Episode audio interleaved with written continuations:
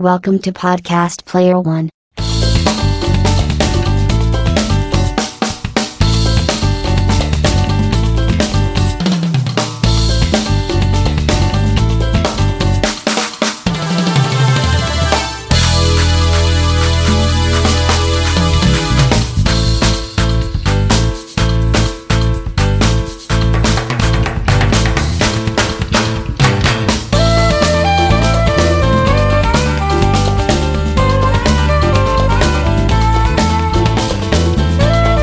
Saludos y bienvenidos a este octavo programa de la primera temporada de Podcast Player One.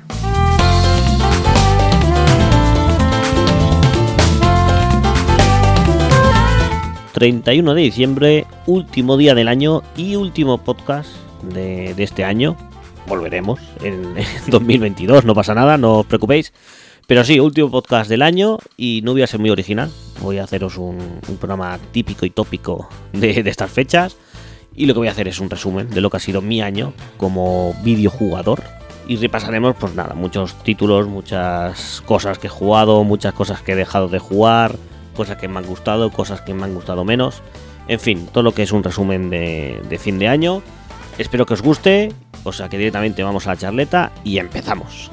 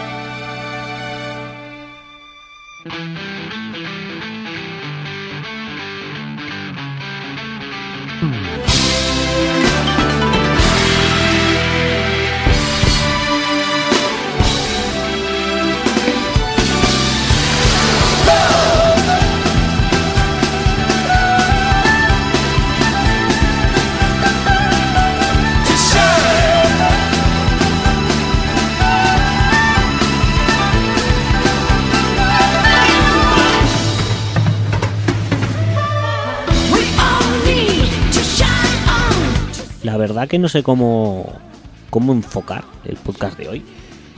Mm, porque, por ejemplo, lo fácil hubiera sido eh, hacer un top 8 ¿no? de los juegos que más me han gustado, hacer unos premios y tal, pero no quería, quería irme un poco por otros lados y salirme de, de las cosas típicas. Y os explico, porque, mm, bueno, yo este podcast, primero de todo, eh, lo hago un poco no tanto para vosotros, aunque me suene egoísta, sino lo hago un poquito para mí. Sí que es verdad que me gusta pues que participéis, que sentir que hay alguien al otro lado, ¿no? Eso pues mola. Pero principalmente este podcast nació, sobre todo, eh, para mí, para yo en un futuro volverme a escuchar los podcasts y, y ver y ver que, a qué jugaba, cómo jugaba. Básicamente es como un diario, como, claro, yo me imagino que ya no se iba a hacer diarios pero un diario en cuanto a videojuegos, ¿no? Que luego yo, dentro de unos años, pues pueda escuchar los podcasts de Podcast Player One y ver a qué jugaba y qué es lo que sentía en aquel momento por aquellos juegos, etcétera, ¿vale? Eh, me gusta mucho escuchar podcasts, escucho muchísimo podcast, ya lo sabéis, y bueno, pues creo que igual que me gusta escuchar podcasts antiguos de, de otra gente, pues pensaba que escuchar en un futuro los míos antiguos, pues también me haría mucha gracia, ¿no? Entonces, aparte del podcast, este año eh, empecé también otro tema de cara a guardar todos esos recuerdos sobre videojuegos, ¿no? Que es un, registro de todos los juegos que, que, he estado jugando, incluso los que he comprado y vendido, pero bueno, eso aquí no tampoco creo que importe mucho. Sino sobre todo el tema de los juegos jugados, entonces me hice una hoja de Excel y durante el año pues me he ido apuntando a qué juego he jugado, cuando lo empecé, tal, y una, unas notas finales, y me lo pasé, si no. Un poco saber a qué he jugado, ¿no? De cara precisamente a eso, ¿no? De cara a un futuro, pues ver a todo lo que he jugado, luego también, pues bueno, lo que he comprado, he vendido, pero bueno, ya digo que eso aquí no, no, no creo que tenga cabida, ¿no? En este, en este programa. Entonces, hoy para mí es un programa especial porque creo que en un futuro eh, lo primero que haré será venirme a los especiales fines de año ¿eh? y, ver qué tal fue mi año como, como jugador. Entonces este 2021, pues este podcast pues quedará quedará ahí para que en un futuro yo, en dentro de 10, 20, 30 años, me vuelva a escuchar y dije, ostras, y diré, ostras, que aquel juego, tal, ya no me acordaba. Entonces me hace a mí especial ilusión. Entonces, eh, podría ir realmente por orden cronológico, ¿no? Tal día empecé tal juego, me gustó, tal día, tal, ¿sabes? Pero no encuentro que va a ser un coñazo para vosotros. Entonces lo que creo que voy a hacer, eh, me lo estoy pensando ahora sí, y creo que va a ser la mejor opción, es hablaros un poco de, por ejemplo, las, las sorpresas del año, que es cuáles son los juegos que me han sorprendido, que a lo mejor no me esperaba nada y me, los, me encontré con ellos y me han gustado mucho. Luego también los juegos que me han gustado menos, luego mis favoritos del año, ¿no? Eh, Un poco hacerlo, hacerlo así, un poco en general, porque a lo mejor ir eh, fecha por fecha y del orden cronológico eh, puede hacerse pesado. Entonces, al final, centrarme sobre todo en los juegos que más o menos me han gustado, los más relevantes, para bien o para mal. Y luego ya, pues, sí que dejar a lo mejor un poco de espacio para todos aquellos que no haya comentado o dicho. Y a partir de otras cosas, ¿no? Porque aparte de videojuegos también hay otras cosas de las que hablar. Y bueno, creo que vamos a hacer así. Por lo tanto, hoy no va a haber ninguna sección como tal. Directamente la charleta pasará. eh, pasaremos a hacerlo ahora, eh, pues no sé, será la sección. Porque a mí me gusta poner nombre a todas las secciones. Entonces, pondremos resumen del año, la sección del resumen del año. Y ahí, bueno, y empezamos ya directamente a, a hablar de, de jueguitos y de cositas que han pasado este año. Que, por cierto, que ya ahora vais a ver que yo, por ejemplo, juegos de 2021 no he jugado a, a muchos. Sí que es verdad que a final de año eh, me he puesto un poco al día, pero a principio de año prácticamente no juego a nada de, de 2021. Entonces, bueno, eh, vais a ver un resumen del año un poco pues especial, ¿no? Lejos de todas aquellas listas, de todos esos programas que podáis conocer, pues va a ser mi, mi resumen ya digo, que es para mí, ¿no? Que de lo que he jugado yo, que no tiene nada que ver con los juegos de 2021 en, su gran mayoría. Pero bueno, creo que también está interesante. Al final, como siempre digo, lo importante es hablar de videojuegos y a lo mejor alguno de aquí, eh, luego en un futuro lo querréis jugar vosotros, por lo que comente y tal. O sea que creo que puede estar curioso el programa. O sea que directamente vamos a ello y vamos a empezar con el resumen de 2021.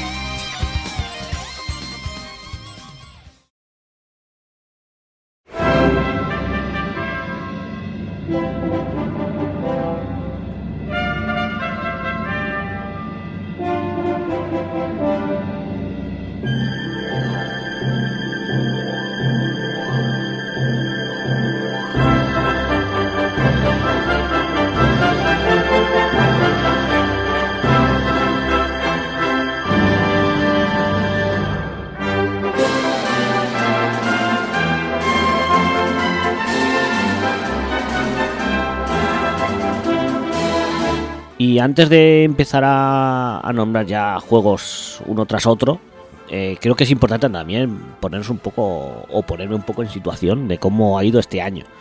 Sobre todo con el tema consolas, porque yo este año ha sido el año que, he cambiado de generación.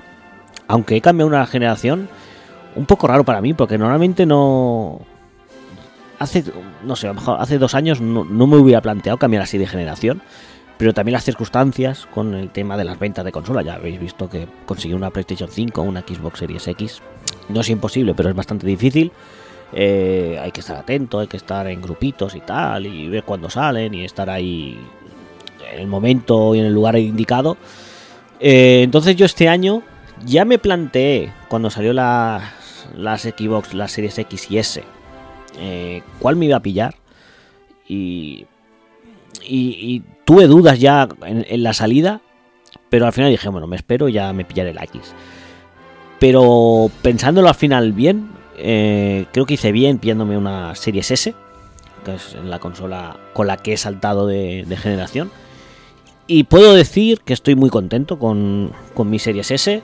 No descarto en un futuro pasar a una Series X, pero al menos yo este año eh, si hay una cosa que ha marcado este año para mí, ha sido el Xbox Game Pass. Porque gracias a Game Pass he jugado muchísimas cosas.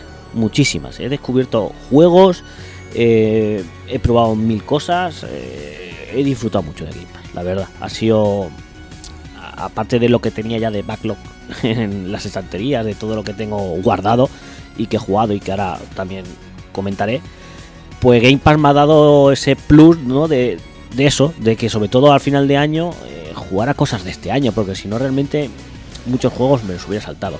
Y han habido sorpresas y juegos que me han parecido lo mejor de este año que vienen de Game Pass. Y eso lo valoro mucho. Y a mí me ha salvado el año. Un año que podría haber sido bueno, para mí, ya digo, yo me dejé muchas cosas por jugar en, en 2020. Entonces en 2021 he podido tirar de ese catálogo antiguo incluso de, otros años. O sea, tenía, tenía mucha cosa por jugar. Y por eso sí que es verdad que a mí este año, como jugador, me, ha gustado. Pero realmente por eso, porque he jugado a cosas que habían de, otros años. Que tengo que comentar que, que todo esto, el, tema de, de lo que comentaba, ¿no? De hacer el podcast y del registro de juegos y tal, también viene porque ya el año pasado me propuse que este año eh, jugar más a diferentes juegos. Porque al final el año pasado, en 2020, eh, me pasé una gran parte del año, varios meses, jugando únicamente a FIFA cuando tenía un rato libre. No tenía muchos ratos libres, porque yo el tema de la pandemia eh, no me lo pasé en casa, no tuve confinamiento. La verdad que iba a trabajar todos los días y, luego tenía aquí la cría por casa y tal. Y no tenía tanto tiempo libre como mucha gente tuvo en 2020. Eh, entonces me propuse de cara a 2021, uno de los propósitos de fin de año fue, fue jugar a más cosas y pasarme más juegos. Porque una cosa que tenía es que empezaba mucho y no acababa ninguno, ¿no? Entonces ya es que precisamente el día 1 de enero ya empecé con un juego, ¿no? Lo típico, ¿no? Que empiezas un propósito y el día 1 o el día 2, por ejemplo, el tema del gimnasio, ¿no? Pues el día 1 o el día 2, ahí vas, al gimnasio. Luego ya el día 3 o el día 4, no lo sé. Pero empiezas con ganas, ¿no? Entonces ya, por ejemplo, la primera semana ya me pasé mi primer juego del año. Entonces eso, pues un poco ha seguido así durante, durante todo el año. Sí que es verdad que al final de, de año, estos últimos meses, eh, me ha costado más, pero realmente creo que para mí, ya os digo, como resumen en general, ha sido un buen año. Eh, gracias a, en a Xbox. Sí, es que realmente, por ejemplo, he hecho, así mirando en general, estoy mirando por aquí, he hecho de menos mucho Switch. He jugado poco a Switch y lo que he jugado a Switch, bueno, un poco así, ¿no? Pero echo de menos, echo de menos haber, haber podido jugar más, más a Switch, que Nintendo hubiera estado ahí y la verdad que me ha faltado, me ha faltado todos esos juegos de Nintendo y echar esas horas en la Switch, que este año creo le he dado bastante menos uso que de lo normal. Y en general, ya os digo, sobre todo he jugado muchísimo en Xbox, eso es lo que más he jugado. Y luego aparte he aprovechado pues para, para recuperar ese catálogo de PlayStation 4 de, exclusivos que no, que no había tocado y que bueno, pues también he podido recuperar durante este año. Entonces, eh, voy a empezar un poco con, con las sorpresas, con las sorpresillas. Y vamos a empezar por una sorpresita que no me esperaba, que era un juego, por ejemplo, de PlayStation 4. Eh, bueno, que está en diferentes plataformas, pero yo lo jugué en PlayStation 4. Y de una saga que, por cierto, este año eh, he empezado. No había jugado ningún juego de, esta, de esta saga. Y empecé, bueno, sí, había en PlayStation 2 empecé uno, pero no cuenta porque jugué a lo mejor dos horas. Os hablo de la saga Dragon Quest. Y el juego que más me sorprendió, aunque he jugado a dos, el juego que me sorprendió muchísimo este año ha sido Dragon Quest Builders 2. No sé de qué año es Dragon Quest Builders 2, supongo que será 2018 2019, no, 2019 creo que será, mm, o principios del 20, ahora no, no lo recuerdo, pero bueno. Y la verdad que me sorprendió muy, me sorprendió muy gratamente. Tengo que decir que en enero, este juego lo jugué en febrero, ¿no? Dragon Quest Builders 2. En enero empecé a jugar el Dragon Quest 11, en la versión de Switch, que es esa edición definitiva que vienen con más extras, con banda sonora, con voces, con ese apartado gráfico retro. Y la verdad que sin pasármelo, sin habérmelo pasado, le eché prácticamente 20 y pico horas.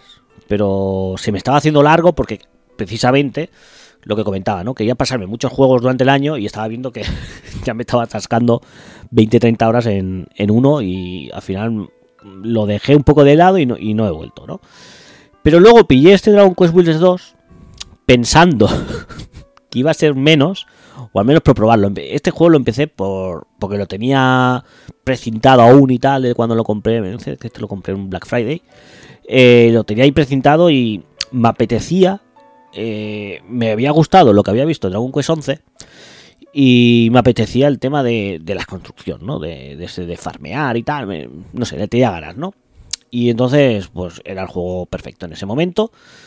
Y, y me pasó un poco lo mismo que con Dragon Quest 11, que le había echado ya a, Dragon Quest Builders 2, le había echado como casi 25-30 horas, sin exagerar, y no, y no había avanzado mucho en el juego. O sea, me estaba pasando las horas y estaba viendo que se estaba alargando. Eh, para que os pongáis un poco la idea, eh, en este Dragon Quest Builders, digamos que hay, ah, no sé si hay tres o cuatro zonas, son unas islas, tres o cuatro islas, aparte de una isla central, que bueno, puedes construir ahí lo que quieras. Pero bueno, este juego tiene, un modo historia que se basa en eso, ¿no? En diferentes islas. Ya os digo, no sé si son tres o cuatro, me parece que eran tres, precisamente. El tema es que yo llevaba casi 30 horas de juego, 25, 30, es que ahora no recuerdo muy bien, y aún no había pasado de la primera isla. Y no había dejado de hacer cosas, no me había enrollado a hacer temas secundarios ni nada, o sea, había, me había centrado en la historia. Y llevaba una isla, y estaba diciendo, bueno, si llevo una isla. con, con 30 horas me va a pasar, o sea, voy a estar otra vez 200.000 horas para pasarme el juego. Y entonces lo volví a dejar, pero es de los tres juegos que más me ha sorprendido y que mejor me lo pasé, Dragon Quest Builders 2. Es un muy buen juego, eh. Muy buen juego. Eh, yo lo recomiendo a todo el mundo. Puede parecer, es que la premisa puede parecer muy, muy de esto, ¿no? Juntar un Dragon Quest con un con Minecraft, ¿no? Eh, lo primero que, que, veis, ¿no? A simple vista. Pero el juego está muy bien pensado. Es muy divertido, no dejas de hacer cosas, el tema de la construcción está muy bien hecho. El cositas, no sé, muy bien, muy divertido. Ya os digo, una de mis recomendaciones del año, que sí que había escuchado en su día eh, diferentes análisis y todo el mundo lo ponía muy bien, pero no me esperaba que fuera tanto. Y la verdad que contentísimo con el juego. Una pena haberlo, haberlo dejado, porque es lo típico, ¿no? Que cuando un juego ya llevas 30 horas, ¿cómo vuelves a él, no? Lo, has dejado, y ya hace casi un año que lo dejé. Eh, lo has dejado de lado, ¿cómo te vuelves a enganchar? ¿no? Un juego que ya le has metido 30 horas, ¿qué haces? ¿Vuelves a empezar esas 30 horas? Eh, ¿Sigues desde el punto de guardado? Ya sabes si te acuerdas ahí lo que toca hacer, ya has perdido un poco las mecánicas del juego, no sé. Es un juego difícil al, al que volver. Igual que con Dragon Quest 11, ¿eh? que me estaba gustando muchísimo, pero es un juego que dejé por, por, por el tiempo que veo que, que le iba a meter y no quería estancarme ya a principios de año en un, en un juego larguísimo y lo dejé por eso, pero la verdad que contento, muy, muy sorprendido con la saga Dragon Quest, con dos muy buenos juegos, muy diferentes entre ellos, pero muy recomendables ambos, ¿eh? Dragon Quest 11 y Dragon Quest Builders 2. Luego otro juego que, que me ha sorprendido mucho, que también entraría entre mis favoritos del año, y este tampoco me voy a enrollar mucho, no voy a hacer análisis del juego, sino quiero sobre todo comentar un poco los juegos por encima. No, no voy a poner aquí a, a enredar mucho porque no, no creo que es lo que toque. Y aparte que este es un juego que eh, sí que hice análisis aquí, o sea que aún menos. Pero bueno, eh, os hablo del juego de, de Artful Escape. Que os digo, es un juego que gracias a Game Pass me, me encontré con él. Un juego que no conocía de nada, que solo empecé a jugar prácticamente por la portada que recuerda un poco a esas portadas de vinilo psicodélicas de, la época de los Beatles, ¿no? Por ejemplo, y tal.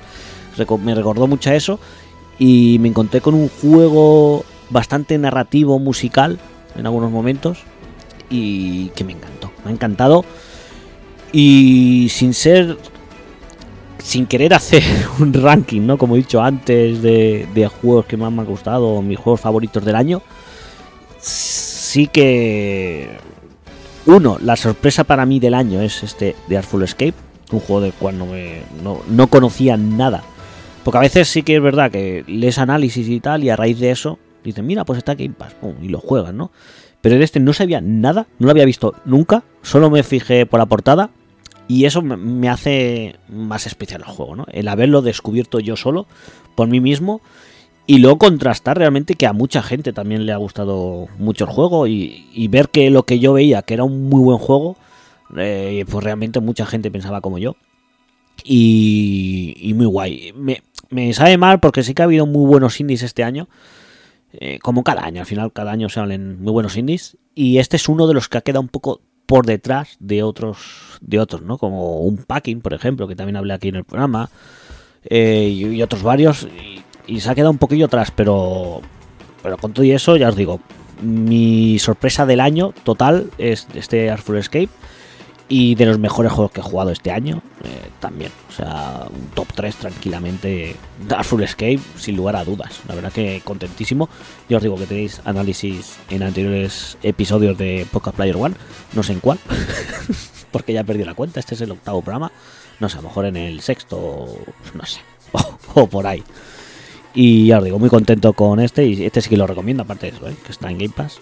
O sea que ninguna, ninguna excusa para ello. Luego una... También lo creo que lo puedo meter aquí. Otra sorpresa de este año. O... Sí, yo para mí, ¿eh? No, no, ahora, vais a entender lo que a lo que me refiero. Eh, para mí ha sido una sorpresa engancharme a Pokémon Unite. Y os explico. eh, el juego en verdad no es tan... eh, Está bien, pero bueno, tiene sus limitaciones varias, ¿no? Pero ha conseguido ser el juego al que yo cada noche, cada noche, eh, gracias a que también ha salido su versión en- para móviles, ¿no? Eh, le juego su- sus dos, tres partidas diarias. O sea, me saco las misiones diarias eh, y juego tal y, y ya está. Y es el único juego a día de hoy que ha conseguido eso. El juego de antes de irme a dormir, que juego esos 20 minutitos y prácticamente no juego más durante el día ni nada. O sea, todo lo que he a Pokémon Unite es justo antes de irme a dormir. Al principio de año era con la Switch, cuando estaba solo la versión de Switch, y luego ya sí que es verdad que cuando ha salido la versión para móviles, eh, juego directamente en móviles. Un juego que por horas me imagino que es a los al juego de los que más horas le he echado este año, eh, aún sin ser, ya os digo. Por ejemplo, Pokémon Unite nunca lo metería en mejores juegos del año. Pero sí que tiene ese huequito especial para mí, ¿no?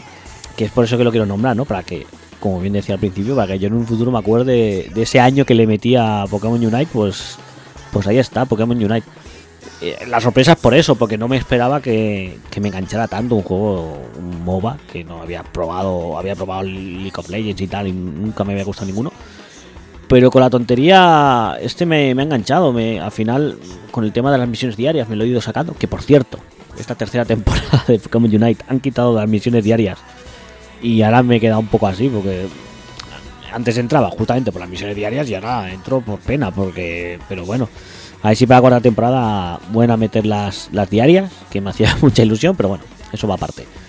Y ya os digo que me ha sorprendido por eso, que, que sea un juego que, que me hacía ilusión tener un juego en móvil para estas cosas y a día de hoy hasta que no ha aparecido Pokémon Unite no, no lo había tenido y muy contento con tener mi juego de móvil ¿eh? con el que gastar mis orillas cuando tengo un ratillo muerto pues le meto a Pokémon Unite y contentísimo y ya es un indispensable en mi, en mi smartphone y ahí lo tendré para siempre o sea que también para mí al menos una de las sorpresas del año ¿no? Eh, al menos en cuanto yo me he tomado ese juego o sea que, que guay guay guay luego más más sorpresitas Mira, por ejemplo, voy a poner también. eh, también es otra sorpresa.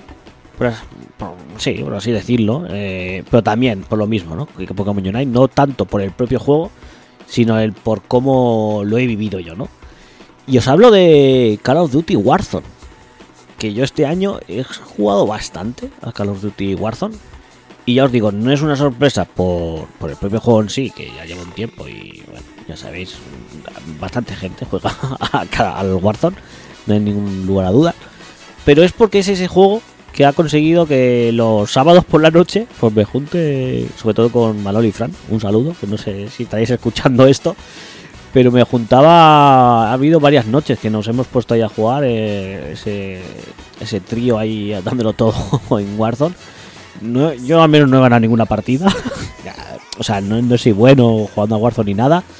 Pero bueno, es, se ha convertido en ese juego que de los sábados por la noche, que con el que juntarme ahí con los coleguillas y, y echar el ratillo el sábado, de tomarme mi monster con mis patatillas y mis chuches, ¿sabes? Y bueno, después de toda la semana y tal de trabajo, pues tener ese ratillo y tal.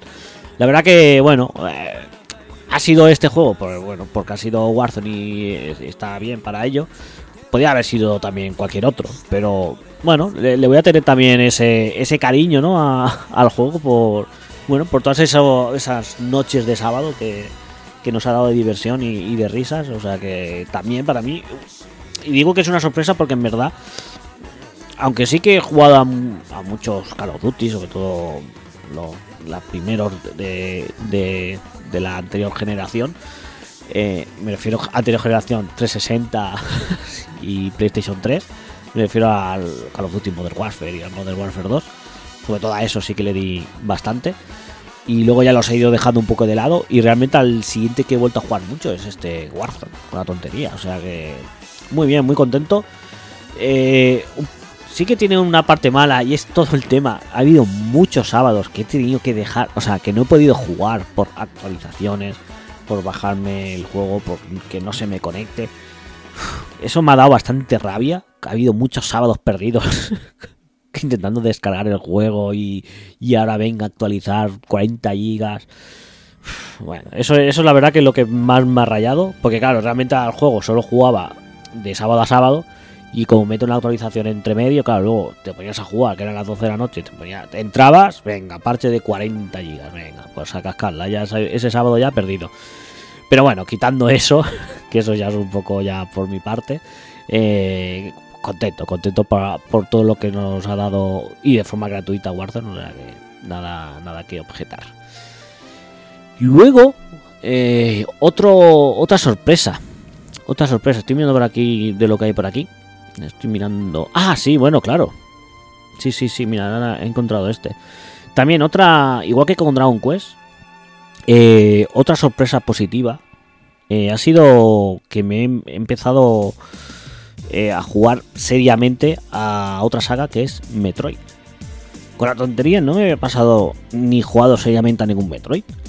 Es el típico juego que sí que he probado en, en mil plataformas. Cuando pruebo emuladores, por ejemplo, o tengo varios juegos realmente en cartucho y tal, los tengo por ahí. Pero no, nun- nunca me había dado por, por meterme en la saga. Y claro, a raíz de que iba a salir este año Metroid Dread, pues dije, hombre, pues no estaría mal a lo mejor eh, ver un poco de dónde viene, ¿no? Este Metroid Dread, ya que si es la quinta parte y me lo quiero jugar, pues bueno, a lo mejor es interesante como mínimo eh, probar lo que había antes, ¿no? Eh, entonces empecé, empecé por, por el principio. ¿Por dónde voy a empezar si no? Pero en vez de meterme con la NES y a ese Metroid NES, que es un poco complicado a día de hoy meterle, meterle mano, pues opté por la versión de Game Boy Advance, ese Metroid Zero Mission. Y ostras, súper contento con Metroid Zero Mission. eh. Muy buen juego, no me esperaba encontrarme un juego tan chulo en, en Game Boy Advance. Y, y la verdad que gracias a Metroid Zero Mission me tiré de cabeza a Metroid 3. Y, pero os digo, eh, súper buen juego Metroid Zero Mission. A día de hoy es, sigue siendo muy divertido, muy bueno. Y no han pasado los años. O sea, hay juegos que salen a día de hoy que no llegan a las cotas de calidad de Metroid Zero Mission, pero ni de lejos. Eh, sin haber vuelto. Sin haber vuelto a jugar al, al primer Metroid de NES, a su versión de NES, quiero decir, eh, creo que es un, un remake increíble. O sea, es, o sea, que es, vamos, le, da tantas patadas. O sea, me parecería muy difícil que alguien se quiera meter en la saga Metroid y teniendo este Zero Mission opte por jugar a la versión de NES. O sea, no tendría, no le veo ningún sentido cuando Metroid Zero Mission es tan bueno. A lo mejor me pierdo algo por no jugar al de NES, pero vamos. eh, me extraña. Lo intenté mínimamente y eso no había por dónde cogerlo a día de hoy. Entiendo que la época eh, sorprendiera, ¿no? Pero, hombre, eh, ahora es- se, hace, se hace complicado. Y os digo, una de las sorpresas del año. No me esperaba, me esperaba que fuera un buen juego, eso sí. Todo el mundo hablaba bien del juego, entonces mm, hasta ahí la sorpresa podía llegar. Pero bueno, no me, no me esperaba tanto, tan buen, tan buen juego. Un poco como pasaba con Dragon Quest Builders, que ya comentaba que, que había escuchado análisis y lo ponían bien, pero no me esperaba que estuviera tan bien o que me gustara a mí tanto. Y bueno, pues este me, entró muy bien. Ya lo comenté aquí en el podcast, que lo, jugué emulado en, la PSP Go, que eso también le también le, creo que me sentó bien jugarlo así en PSP Go. No tanto a lo mejor jugarlo en sobremesa, que a lo mejor hubiera sido más costoso, sino que eso, alternando con Pokémon Unite, pues antes de irme a dormir, pues le echaba un, un ratillo y muy contento con, con Zero Mission, la verdad. Y ahora estoy pensando, voy a, voy a empezar a hablar a, también de alguna cosilla que no, ¿no? Que, que, a lo mejor no, no, me ha gustado tanto, ¿no? Que, que, también ha habido cositas. Y una que en verdad ya me esperaba que no me gustara tanto, pero tenía la esperanza de que me enganchase y, y no fue así, es por ejemplo The Last of Us Parte 2, que es un juego que tenía retrasado de 2020, que sí que es verdad que me lo jugué empecé a jugarlo en enero también, este juego. Eh, y no, y no me enganchó, no me pareció tan buen juego. Su primera parte, Last of Us, sí que me parece un buen juego, pero no me parece la hiperrevolución de la industria como, como mucha gente le sienta, ¿no? Que, que, es respetable porque, bueno, cada uno le, le gustan los juegos como le gusta. Pero al menos a mí no me llegó a, tocar la fibra tanto como, otros juegos.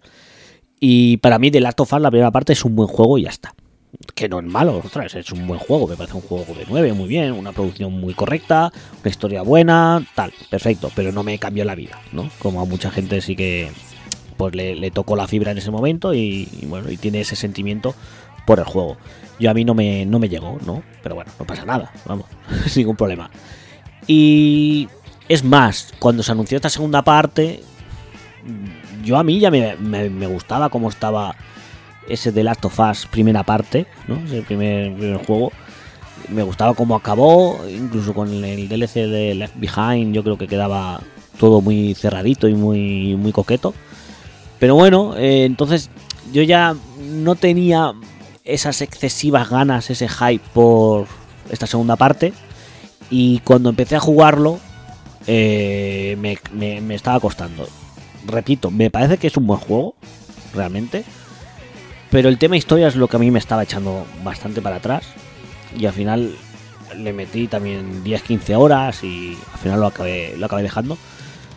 Y bueno, es una, es una pena porque os digo, jugablemente me parece un buen juego, pero tenía miedo también al tema todo de relleno, ¿no?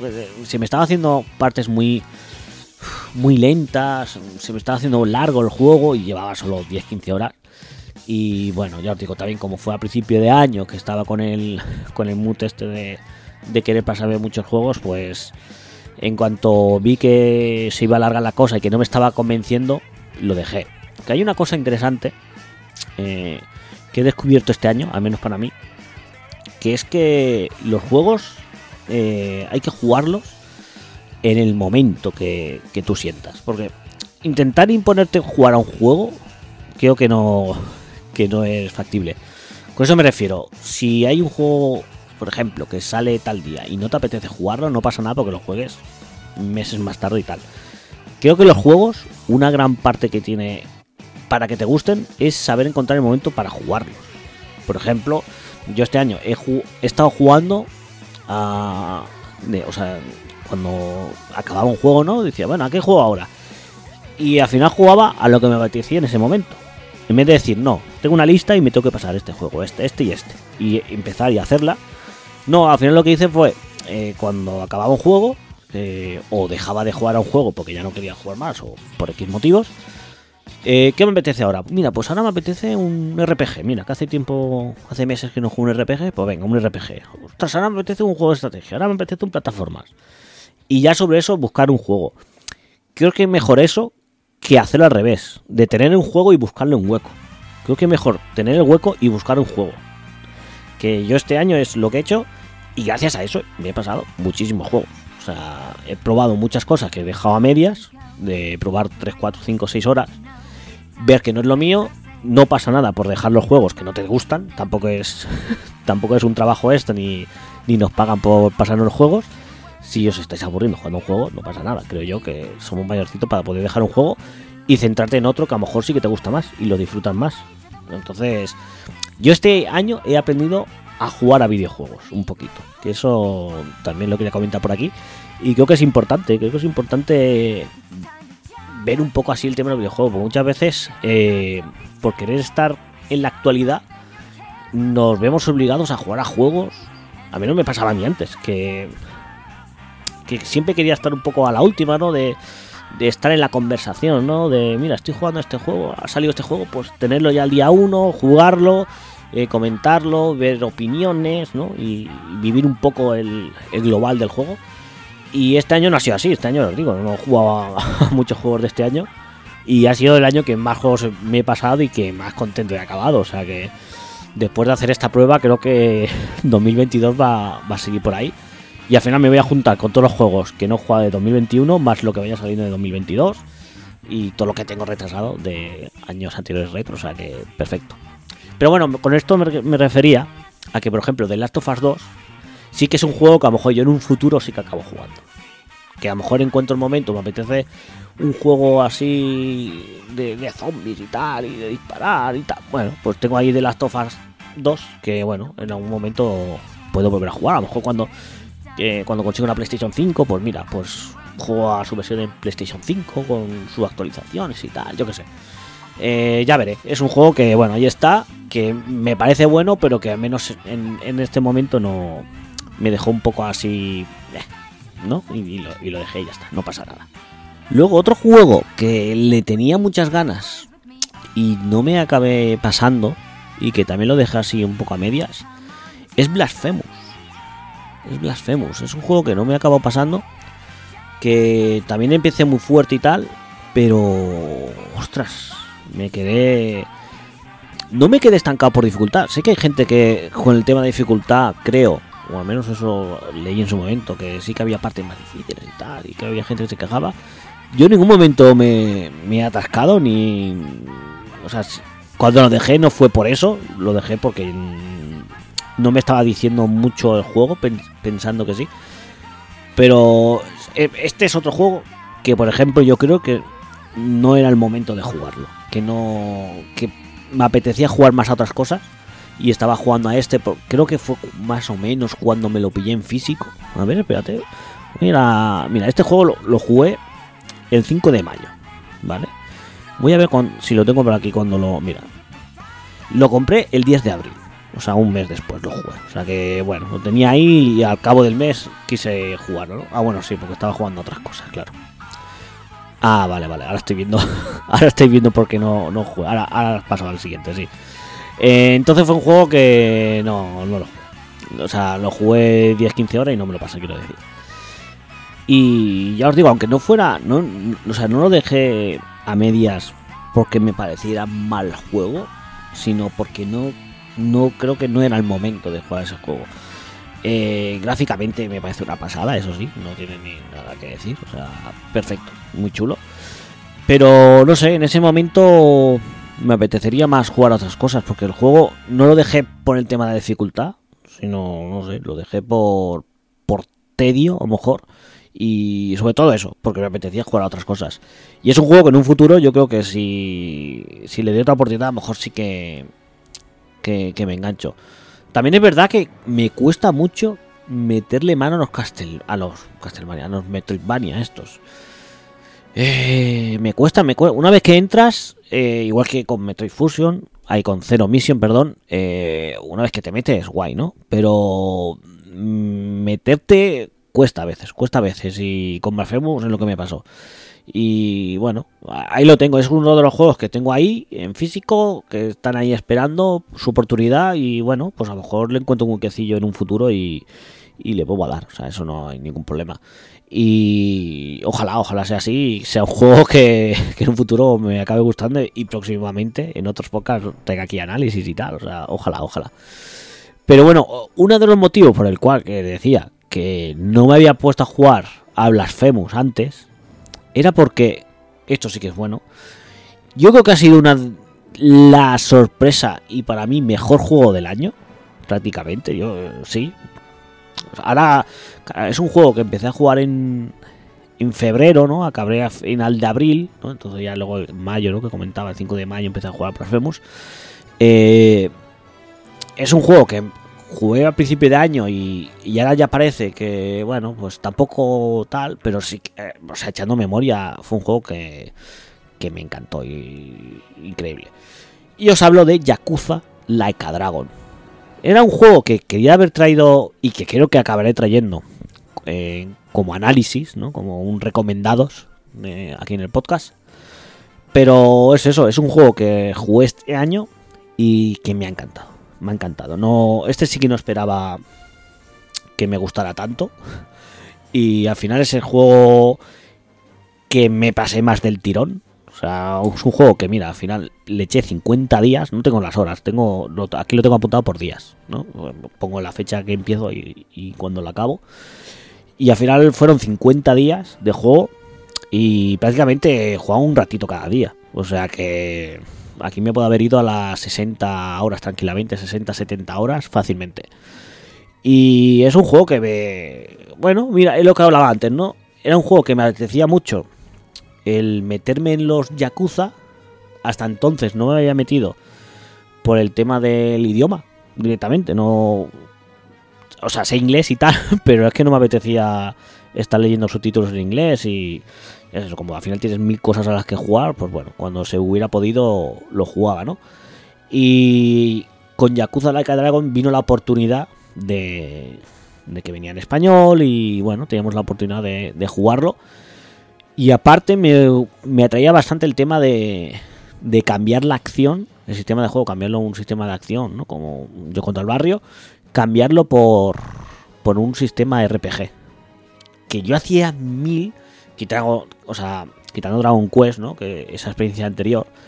Y que yo creo que gracias a eso me quedé con la espinita, ¿no? De que me estaba gustando Dragon Quest, el sistema de combate, el RPG. Y que hacía tiempo que no me pasaba ningún RPG. Y al final con Yakuza Like a Dragon es que me vino perfecto, porque juntaba las dos cosas.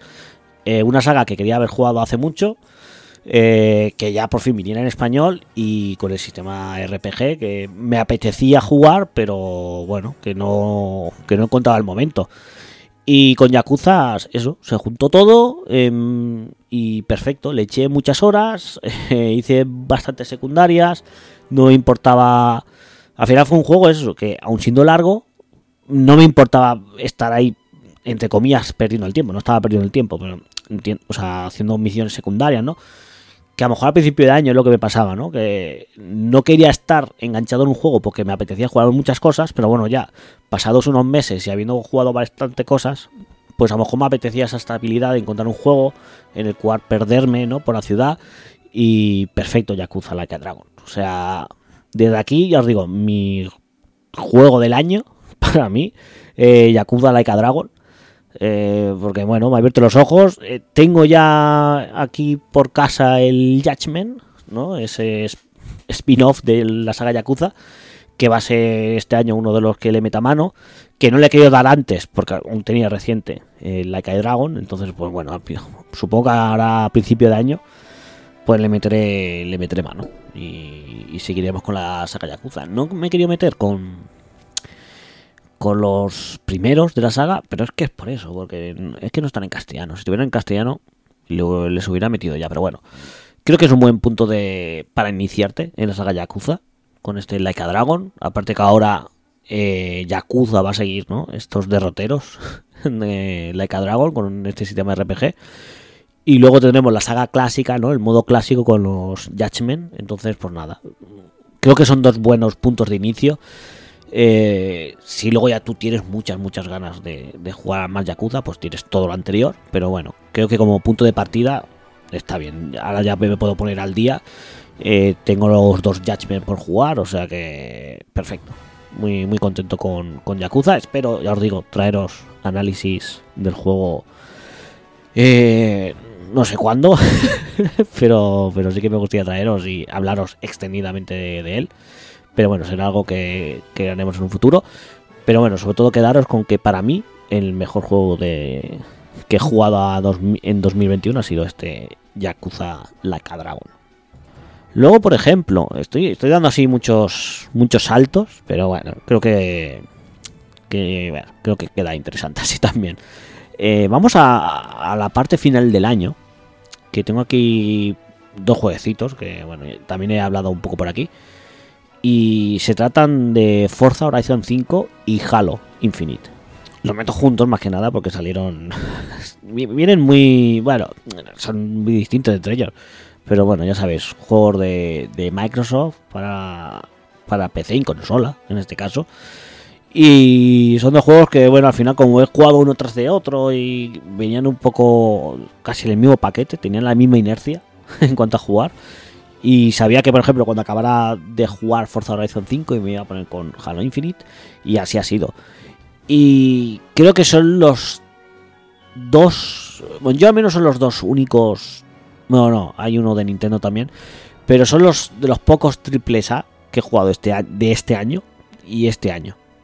He jugado otros triple que ahora también comentaré, pero que sean de este año de lanzamiento, eh, Forza Horizon 5 y Halo Infinite. Y en verdad, sin contar lo que no he jugado, creo que al final serían los dos que más me apetecen jugar triples A que han salido este año. O sea, en PlayStation no. El, el Ratchet, por ejemplo, no. El Demon Souls tampoco.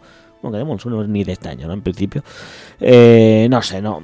No ha habido nada que. Que, que me apeteciera a lo mejor más que jugar que, que a estos dos.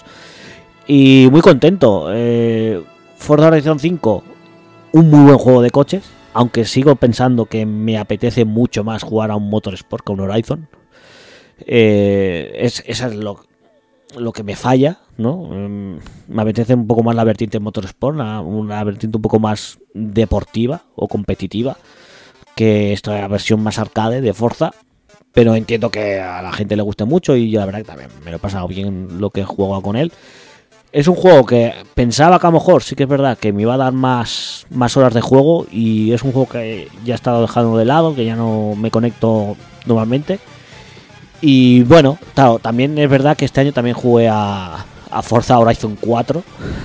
Claro, que eso también... Que no mira, este no lo tengo apuntado aquí en la, en la lista, pero bueno, al final lo jugué justo cuando me llegó la Xbox Series S, porque era de los juegos que sí que tenían esa mejora para Xbox Series S.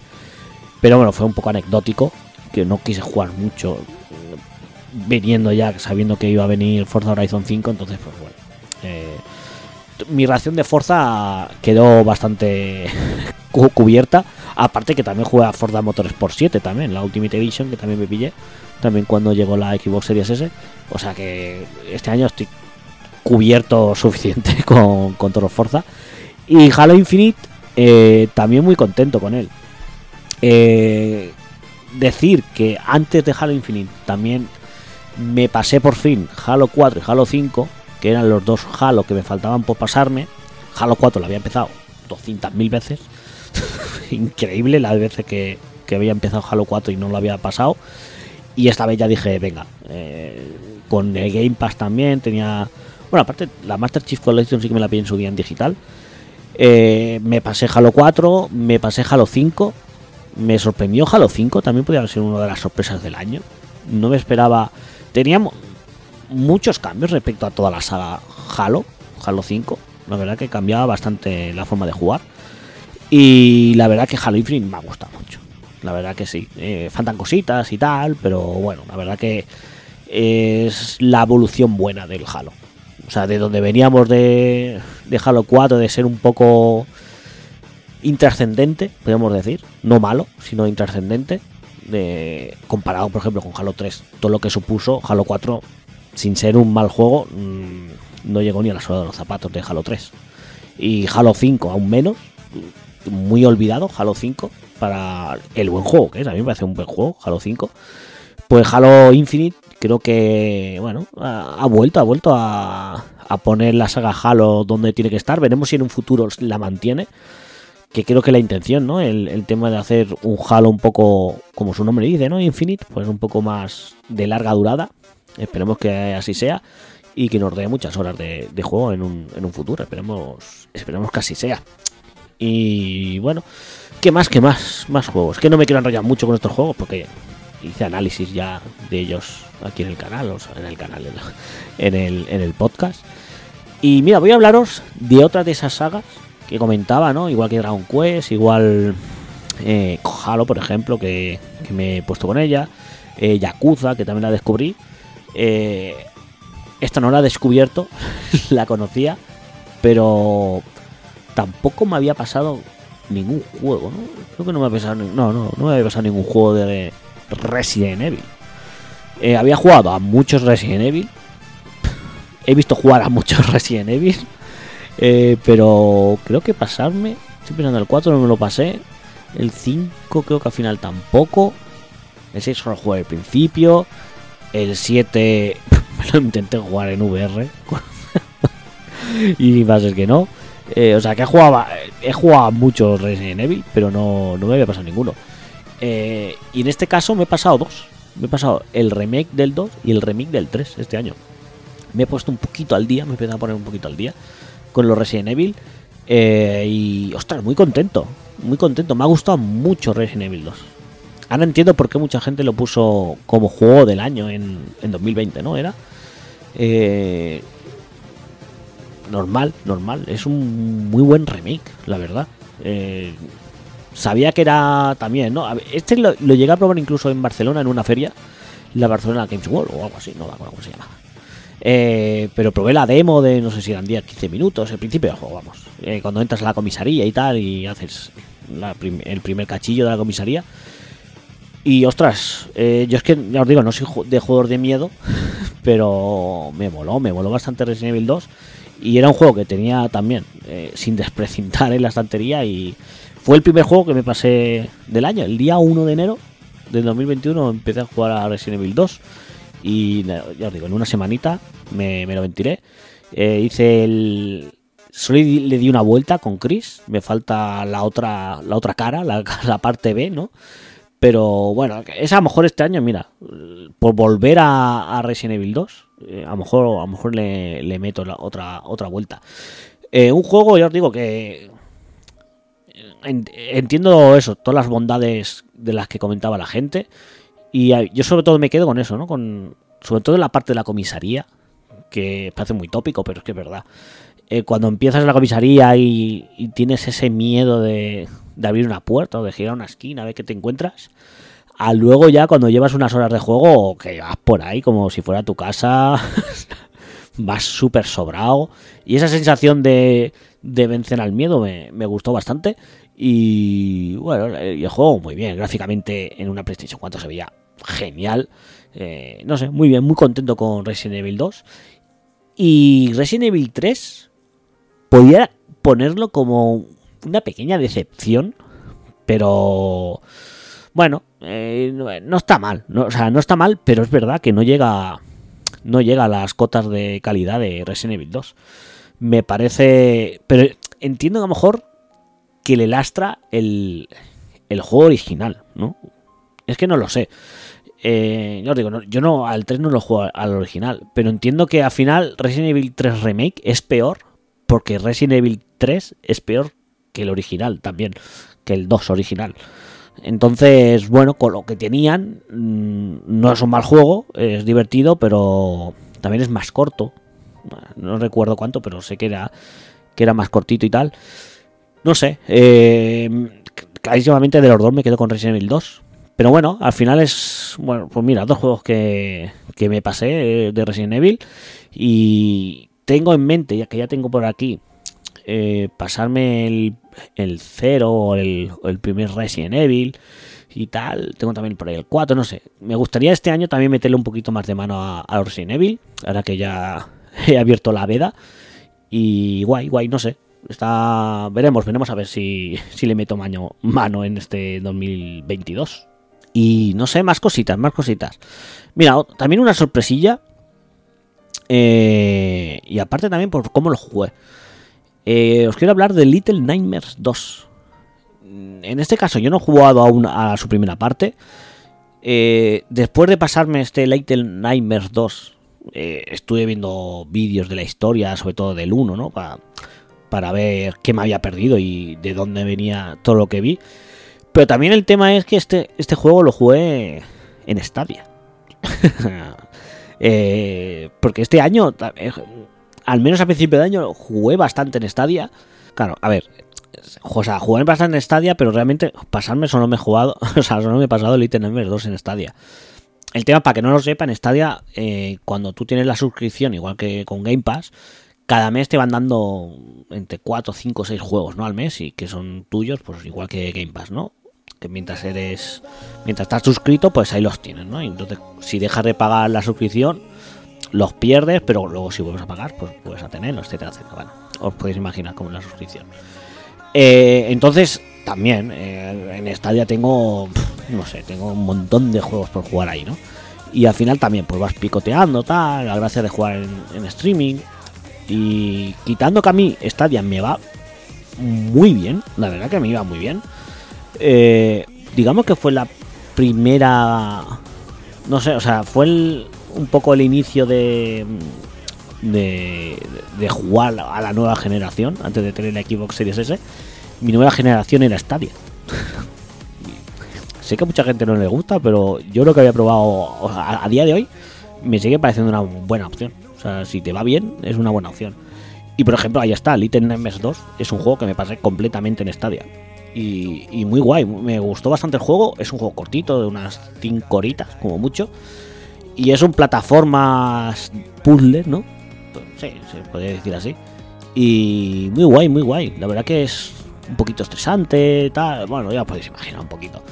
Y, pero eso, muy recomendable el juego, ¿eh? Si no habéis probado nunca Little Nightmares, o- lo recomiendo. Podéis jugar a la segunda parte sin jugar a la primera, aunque creo que siendo dos jueguicos que no sé, no durarán entre los dos, no llegan ni a las 10 horas. eh, bueno, podéis meterle mano a los dos. Seguro que están baratos de precio y todo, o sea que muy recomendable estos Little Nightmares. La verdad que me sorprendieron para bien, no me esperaba tampoco.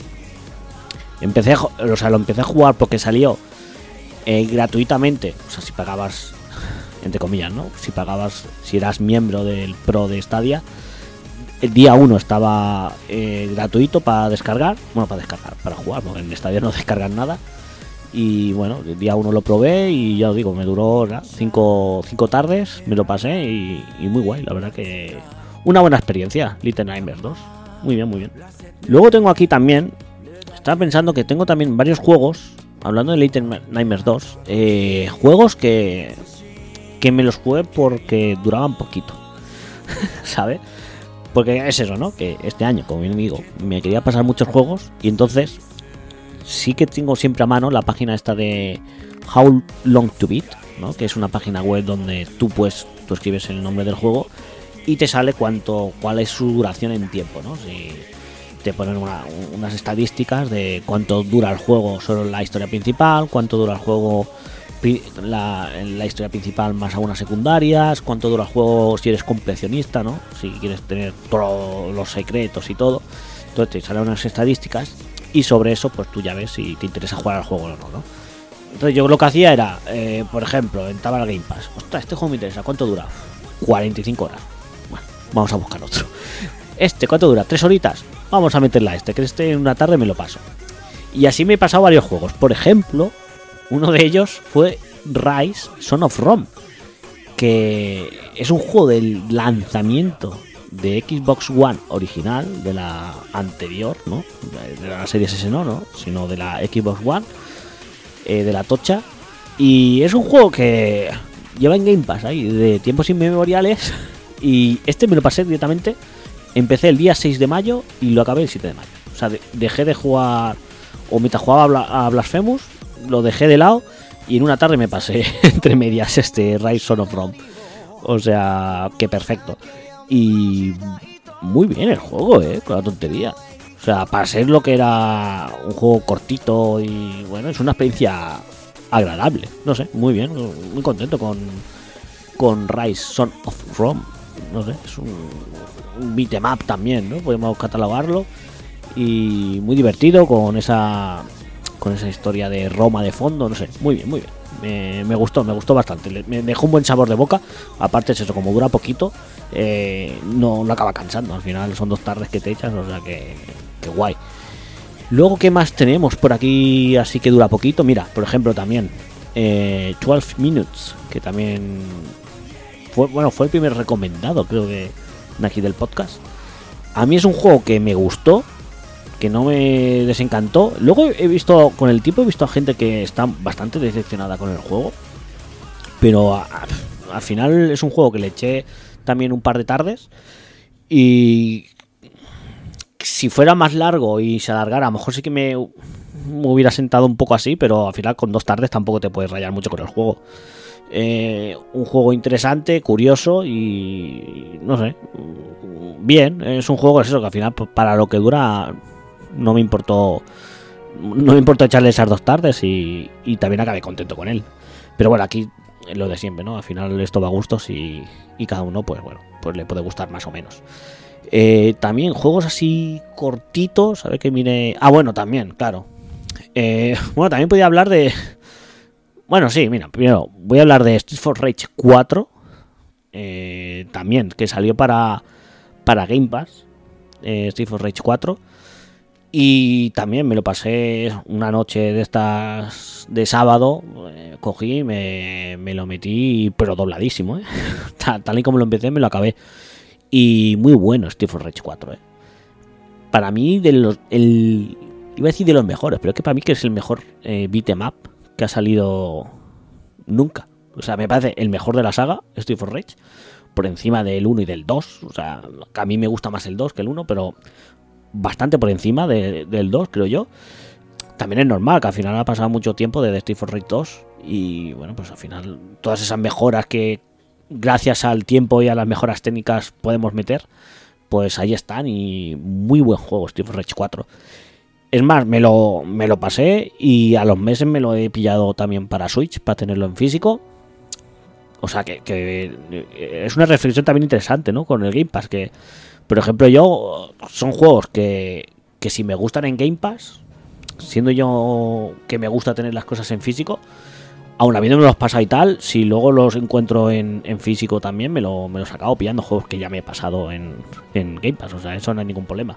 Que mucha gente dice, no, que Game Pass, ¿cómo puede ser sostenible? Pues bueno, mira, las, empresas, las compañías, por ejemplo, se ganan dinero por estar en Game Pass, pero luego aparte también pueden ganar dinero vendiendo también los juegos en físico. O sea, que ni tan mal.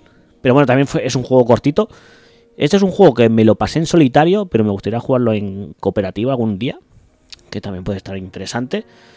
Pero también, muy buen juego, contentísimo. Y tengo ganas de volverle a dar, ahora que han salido eh, DLCs y expansiones y tal. Y ver y ver qué, han metido de novedad. Aparte hace tiempo que no, lo pruebo, o sea que será un juego que seguramente este 2022 también le, meta mano. Luego también de juegos cortitos, que está, lo tenía por aquí apuntado este también.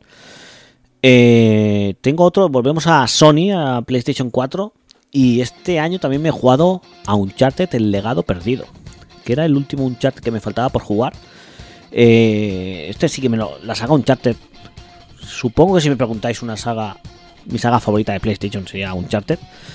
Y era el que me faltaba por jugar. Eh, y muy bien el juego, ¿eh? Una tontería.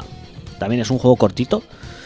Y bueno, el Uncharted Chicas, como, como se conoce, mucha gente le nombra así, el Uncharted Chicas. Eh, pues muy bien, no deja de ser un Uncharted, ya sabemos todo lo que no podemos encontrar.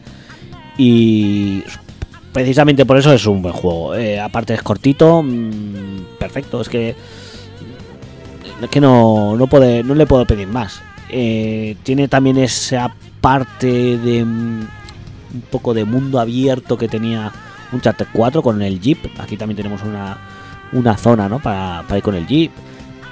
Y me dio incluso tiempo a hacerme una parte de, secundarias ahí, justamente en esa zona, de encontrar unos medallones, no sé qué historia, que era totalmente opcional y me estaba gustando tanto el juego y sabía que era corto que al final me, también me hice esa, esa parte del juego.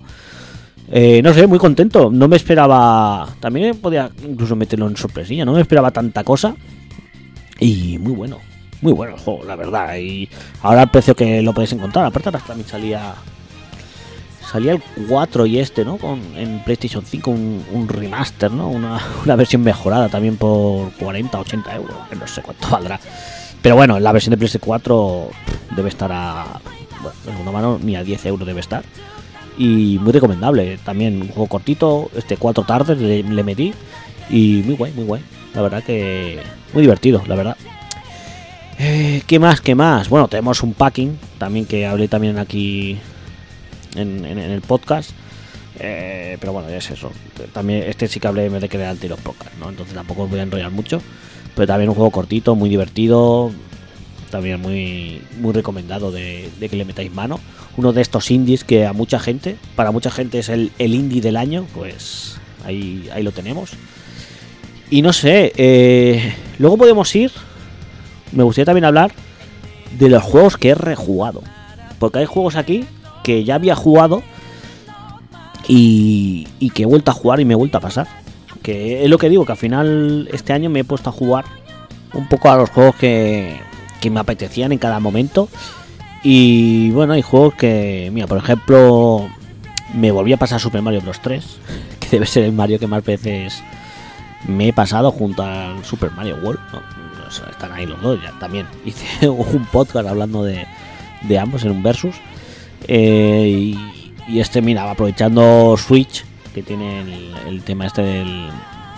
No sé cómo cómo lo llama. Bueno, con el Nintendo Switch Online eh, tenemos a disposición los juegos de Super NES y tal. Pues bueno, pues ahí me jugué a esta versión de Super Mario Bros. 3. Eso sí, la versión de Super NES, la de All Stars, ese remake. Y ahí me lo volví a pasar también una nochecilla así aburrida. Eh, luego me volví a pasar Metal Gear Solid 5. Eh, bueno. Em, es que la historia es que es complicado este juego, ¿eh? Porque es tan bueno y tan malo a la vez, el cabrón, que es que sabe mal el Metal Gear Solid 5. Pero sí, o sea, jugablemente es impepinable que es muy bueno. Metal Gear Solid 5, su jugabilidad es perfecta. Y el problema es la historia, que te quedas ahí tan a medias de todo que como fan de la saga Metal Gear ah, da, da pena que acabara así Metal Gear Solid 5, pero bueno. Luego creo que jugablemente eh, salva el juego. Si el juego no fuera tan bueno jugablemente, lo hubiera, lo hubiera crucificado ya hace tiempo, pero tan bueno jugablemente que, que aunque la historia sea mala, se lo perdonas todo. La verdad que sí. Luego también volví a jugar. que claro, es que tuve una época de. Tuve unos mesecillos de, de jugar a juegos de wrestling. Los, por ejemplo, es que volví a jugar al SmackDown vs. Raw 2008. y a este le metí bastantes horas, ¿eh? Eh, sobre todo, os cuento, eh, también está jugando al, al 2K20, ¿vale? Que este año no ha habido WWE 2K21. Directamente ya se esperan al 22, que saldrá, me de que en marzo sale el 2K22, ¿no? Eh, entonces, aparte de jugar al 2K20, eh, jugué al SmackDown vs. Raw 2008, que yo creo que es de los que más gente habrá jugado en esta época de, lucha libre, ¿no? Me imagino que sí. Era cuando volvió SmackDown y Raw a, las televisiones aquí en España, en 4, y, ¿no? y volvió un poco la, esa fama por el wrestling. Y salieron diferentes juegos y uno de ellos, este SmackDown vs. Raw 2008. Una de las cosas que tenía y que por fin este año, solo estaba en este 2008 y ahora en este 2022 se ha confirmado que volverá, es el, el, modo, el modo manager. Creo que se llama modo manager. Pero bueno, era un modo en el que al final tú tenías una de las tres compañías. eh, en este caso era SmackDown, Raw y ECW. Eh, podías elegir una de las tres de las tres empresas y tú al final construías un poco los shows. O sea, tenías un draft de luchadores, podías vender o comprar luchadores, hacías tus shows, montabas tus shows. Eh, bueno, no sé, tenías, tenías que estar vigilando eh, los niveles de audiencia, tenías que estar conten- contentar a tus luchadores. Eh, no sé, estaba es muy divertido el- ese modo de juego y al final se basaba en intentar conseguir ser el mejor show de los tres. Y es un modo que vuelve, va a volver a 2K22 y va a ser uno de los juegos que más ganas le tengo a, a 2022. O sea, imaginaros eh, cómo estoy.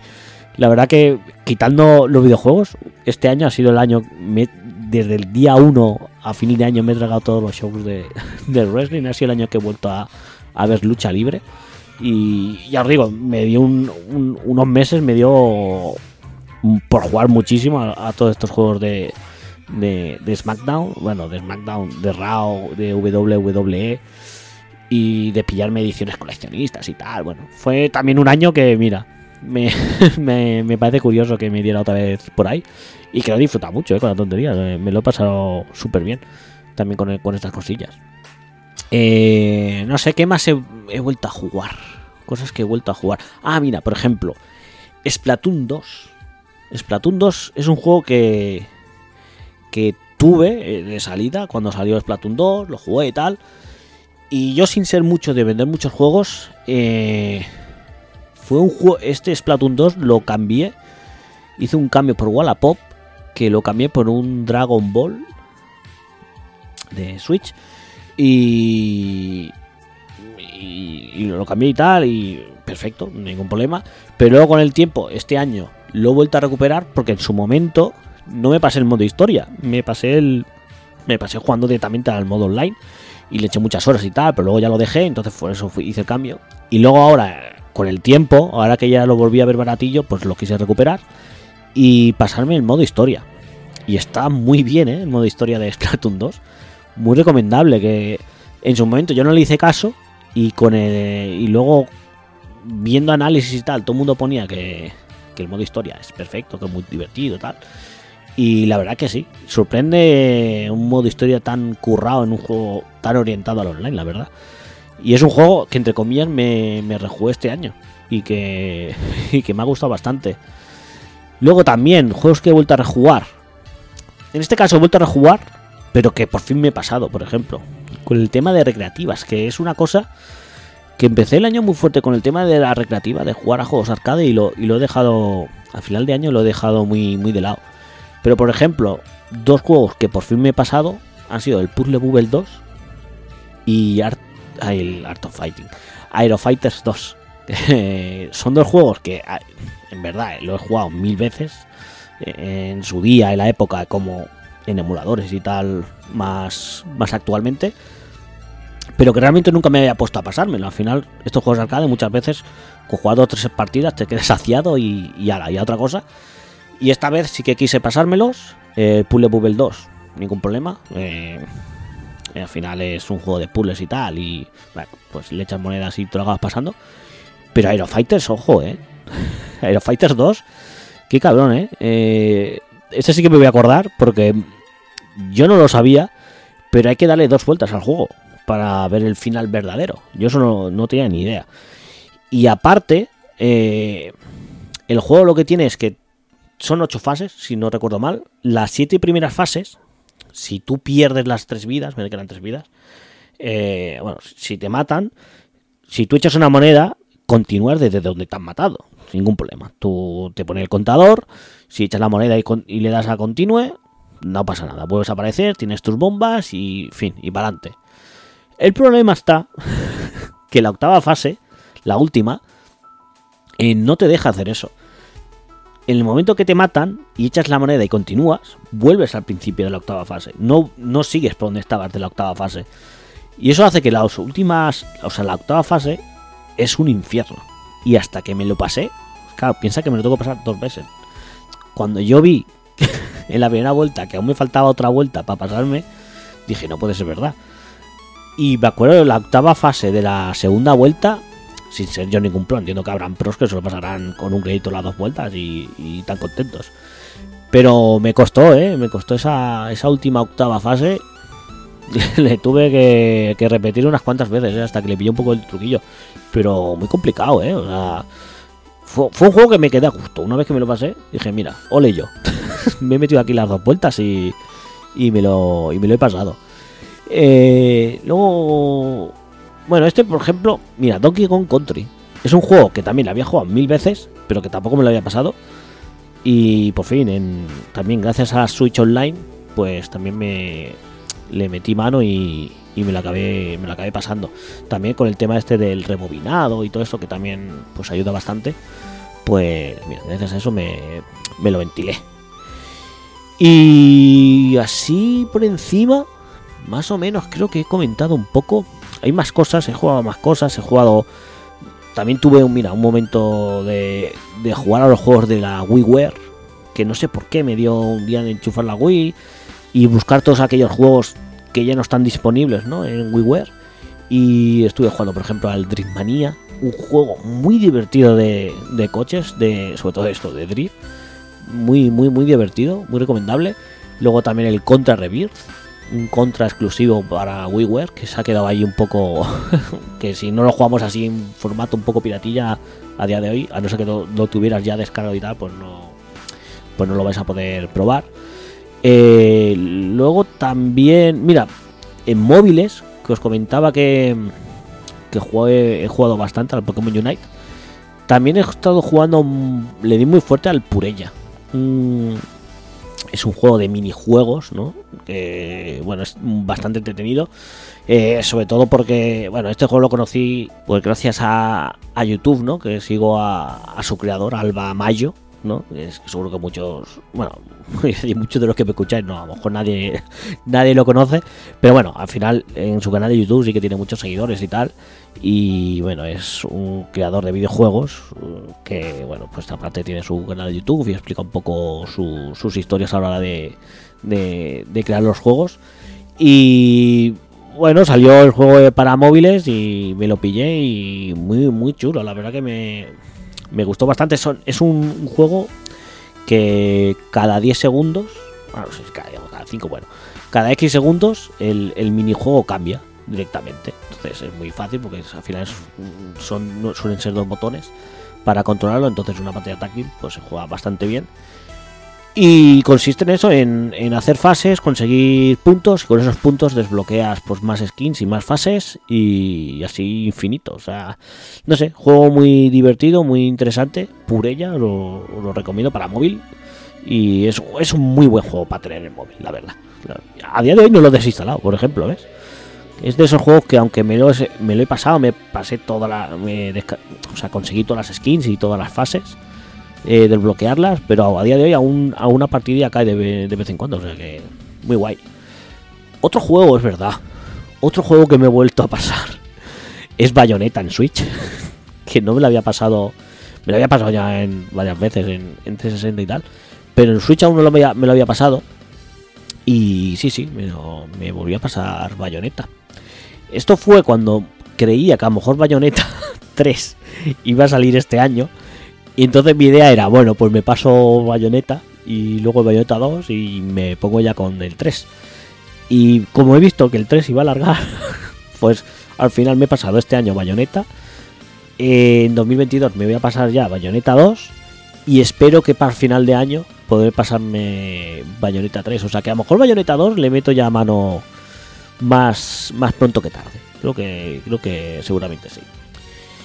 Y luego también jueguecitos que se me quedan, que no he comentado. Por ejemplo, el Art of Rally, también otro juego de Game Pass, de rallies, eh, muy minimalista, muy con una estética low poly también muy divertido, con un control súper, súper bueno. unas sensaciones de conducción muy buenas. Y no sé, es que para, para los amantes de los rallies y tal es, es una delicia el juego. O sea, sin tener licencias ni nada, a poco que te gusten los rallies, Art of Rally va a ser un juego que, que- os va a gustar 100% seguro. Luego otro indie que no he comentado, un Metal. Un Metal también muy buen juego, muy divertido, muchas risas. eh, esa parodia, copia de, de, este, de Metal Gear, que al final no tiene tanto que ver con Metal Gear, pero sí que recoge muchas ideas y mucho la estética de, de los Metal Gear de MSX, sobre todo. Y la verdad que Fran, un Epic. eh, ah, perfecto. Un Epic Fran, ver que es su Twitter en verdad. Fran Tellas de Meneses. eh, un juego perfecto, la verdad. Me, me he reído mucho, me lo he pasado muy bien. Y también muy a tener en cuenta un juego. ¿Ves? Otro juego indie que ha salido en, en 2021. Y muy contento, muy contento con un Metal. Y por último, que no lo he comentado, se me está pasando por alto. eh, Metroid Dread. Metroid Dread. Eh, un poco amor-odio este Metroid Dread. Porque es, es un juego que me ha gustado, pero al final a lo mejor no tanto como esperaba. Después de venir de Metroid Zero Mission, Era un juego que lo pillé con muchas ganas, pero que no... Viéndolo a la perspectiva, me quería autoconvencer de que sí que era de los que más me han gustado este año, pero en verdad no. Es que yo creo que me ha gustado más Zero Mission que Metroid Dread. Mira lo que te digo. Es muy buen juego Metroid Dread, eso sí que es verdad. Pero mira, por ejemplo, el hecho de que hasta ahora no haya salido en este programa eh, denota un poco que en verdad no, no lo siento tan así. No sé, eh, quiero meterle un poquito más al juego. A ver si. A ver si con el tiempo. A, lo mejor ahora me, no sé, lo veo de. Para mí no para mal, lo, a lo mejor me acabo de convencer. No sé, tengo que volver a, probarlo y, meterle tal. Pero bueno, sí que, o sea, el juego malo no es. Pero me- yo me esperaba que fuera un, o sea, mejor juego para mí del año de, lejos y, que no ha sido así, claro está. Pero no sé si es de- por mucho o por poco. Y eso es lo que me tengo que autoconvencer aún y tengo que dejar reposarlo y, ver cómo, cómo, cómo queda la cosa. Y bueno, y creo que más o menos, yo creo que como resumen del año, creo que llevo aquí ya casi una horita y pico del tirón hablando. Creo que más o menos no me dejo nada de, de. Hay alguna cosita suelta que también. Aparte de cosas que no tengo ni apuntadas aquí en el, en el Excel, ¿eh? pero más o menos creo que he comentado todo, tanto para bien para mal. Y un poco este ha sido mi año, 2021. Ya os digo, no, no han habido muchos juegos del propio año, pero sí que he jugado a muchas cosas muy distintas. Y guay, no sé, yo, yo muy contento. Sobre todo me quedo, ya os digo, con el tema del Game Pass, que me ha hecho descubrir muchos juegos y tal. Y luego, sobre todo, me quedo con lo que comentaba en una parte del programa, que es que creo que he aprendido a jugar a videojuegos este año. Y al final de jugar a cosas que me gustan cuando me apetecen. Y, y ha sido cuando más he disfrutado. O sea que me quedo sobre todo con eso de este año. De, haberlo disfrutado de esta manera. Y con ganas de 2022 y, y de ver por dónde me lleva. Si vuelvo un poquito a la senda de jugar a juegos más actuales. Eh, me gustaría meterme más con, con arcades, que este año lo he dejado un poco de lado, el tema de la recreativa, y me gustaría meterle más mano ahí. Y no sé, eh, para este año eso, recuperar muchos juegos que me he dejado de 2021, eh, tirar también mucho de, de estantería, de recuperar todos esos juegos que tengo aquí por jugar y ver un poco con qué nos sorprende los lanzamientos de este año y sobre todo esperar que Nintendo vuelva un poco fuerte y, y poder hablar más juegos de Nintendo al final del año. Que al final de 2022 pueda hablar de, de Nintendo y, y de hablar de mucho más juegos y, y, sobre todo que al final 2022 acabe con, con un programa de 3 o 4 horas hablando de videojuegos y que haya jugado mucho y que me haya pasado muy bien. Y un poco este es el resumen. Creo que ni tan mal, ¿no? Creo que al final. Y lo estoy haciendo todo el tirón, ¿eh? O sea, eso. Esto también tiene su valor, ¿eh? He hecho una paradita para beber agua, que vosotros a lo mejor no habéis notado. Pero, pero sí, sí, de aquí del, tironaco. Entonces, pues nada, habiendo comentado todo esto, vamos directamente a la despedida del programa y del año directamente. O sea que vamos, vamos allá.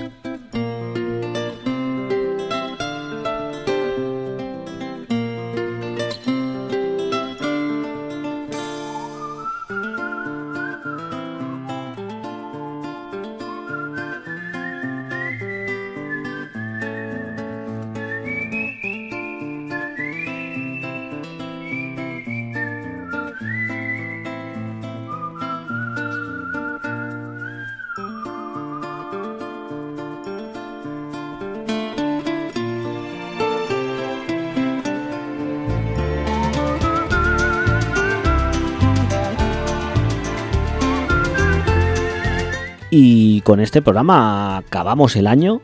Bueno, con este programa y sin este programa, al final 2021 acaba sí o sí. Y nada, espero que entréis con muy buen pie en 2022, que os cuidéis mucho, que disfrutéis mucho de los videojuegos y recordaros que volveremos, aquí no paramos, ni por navidades, ni por fin de año, ni nada. Y el próximo programa, día 15 de enero, aquí estaremos al pie del cañón, con volveremos un poco ya a la normalidad de, los programas, con su versus, con su top 8 y con sus cosas que no sé si os gustan, pero que al menos yo hago.